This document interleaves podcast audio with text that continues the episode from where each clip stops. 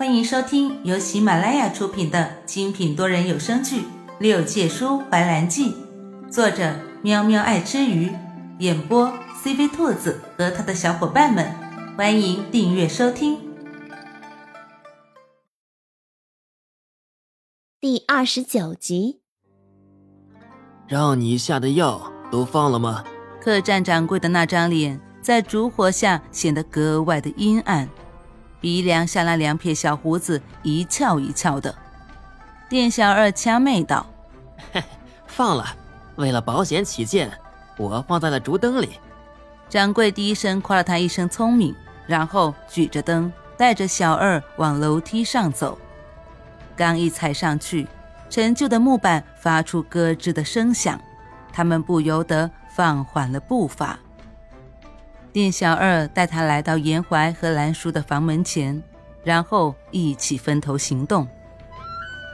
刺耳的拖长音陡然响起，掌柜的将门虚掩上，然后掌着灯朝窗边走去。床下摆着一双女款的绣花鞋，他动作猥琐的前行，见床榻上高度隆起，终于放下心来。他的手。慢慢的往床上探，只见一道绿光闪过，晃了他的眼。再回过神来，原本躺在床上昏睡不醒的人，无比清醒的站在了自己的面前，吓得他尖叫了一声：“呃呃，鬼啊！”啪的一声响，房间里的光全然亮了起来。兰叔将掌柜的反手绑于床头。看着推门走进来的严怀、花灵和崇华，以及之前给他们带过路的店小二，只不过姿势有点销魂。店小二的手反绑于身后，不自然的下垂，像是被人折断了似的。对比起来，还是他比较温柔。花灵一进来就对着掌柜劈头盖脸的进行斥责：“我说掌柜的，你们这是黑店呀！”连姑奶奶都敢打劫，你们是要钱不要命了吗？掌柜的看着帮手都已经落网，不免有些害怕。只是有一点他不明白，你们不是被迷晕了吗？兰叔一脸你是白痴吗的眼神看着他。就你那劣质的迷香，还敢拿出来显摆？也不看看我们是谁？哼，既然落在你们手上，要杀要剐，悉听尊便。但是我们没有拿你们任何东西，你们没有证据，某人对我下手，你们也讨不了好。掌柜的牙尖嘴利，也是个硬气的人，只是那店小二看起来贼眉鼠眼的，有些不对。兰叔上前揪住他衣领，厉声道：“说吧，你到底是谁？冒充店小二，到底有何意图？”他在店小二进来的时候，就闻到了一抹香火气。那不是一个店小二身上该有的。那店小二一直都垂着头，闻言，一直藏于阴暗处的脸缓缓抬起，露出一抹狡诈的笑容。被你发现了！他猛地挣脱绳索，撞向兰叔，然后朝窗边跃去，消失在了夜色里。毫无防备的兰叔被这一撞，连着退了好几步，等稳住了。才感觉腰间位置有些空落落的，他一摸，果然腰间那两块青雀碎片不见了。不好，他将青雀碎片抢走了。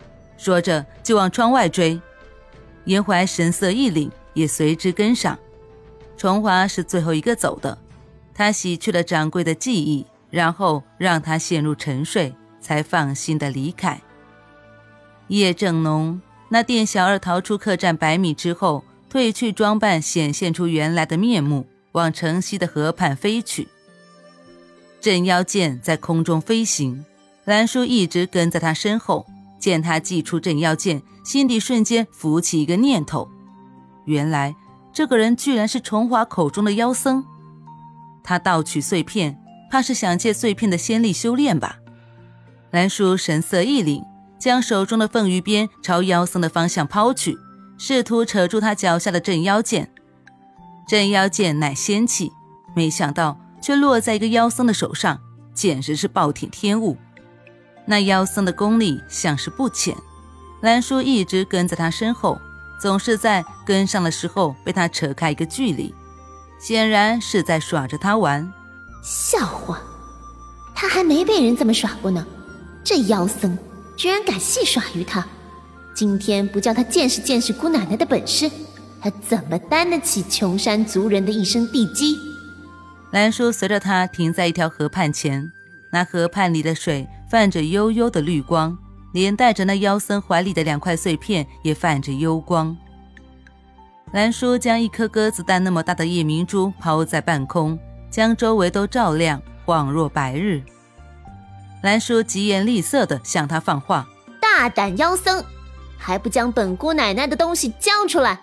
孰料那妖僧仰天大笑：“哈哈，还给你！”浑浊的眸子随意朝他一瞥，又吐出两个字：“做梦。”那妖僧一脸猥琐的表情看着兰叔，贪婪的视线在兰叔的身上打转，看得他十分的恶心。半晌，那妖僧又开口问道。你就这么在乎这碎片？不如我们做笔交易吧。兰叔警惕地看着他，做什么交易？妖僧将那碎片拿在手里，在他面前晃了晃。嘿嘿，用你一样最为宝贵的东西来换取这青雀碎片，如何？兰叔皱了皱眉。最宝贵的东西？对。你要什么？我要你的内丹。妖僧看着他。一字一句道，而后又道出一个惊天的秘密：五爪金龙的内丹和凤凰的内丹，两个加起来，应该可以立地成仙了吧？小姑娘，怎么样？用你体内的龙丹和凤丹来换取这两片青雀碎片，和第三片碎片的下落，应该不亏吧？妖僧静静的等候他的选择。他吸食那么多妖精内丹。修为已达半仙，虽他用全力净化体内的妖气，却也只能是个地仙。再说飞升之前还需要渡一天劫，有龙丹和凤丹在身，总归是要稳当些。兰叔一言不发，尽力在拖延时间。良久，他才开口：“你说你知道第三片碎片的下落在哪里？我又怎么知道你是不是在诓我？”我看起来是个很好骗的人。妖僧哼了一声：“哼，你以为你现在还有别的选择？”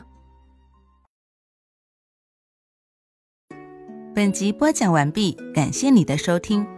如果你想尽快听到下一集，或者直接畅听到底，可以点击本专辑的详情页，有完结版链接入口哦。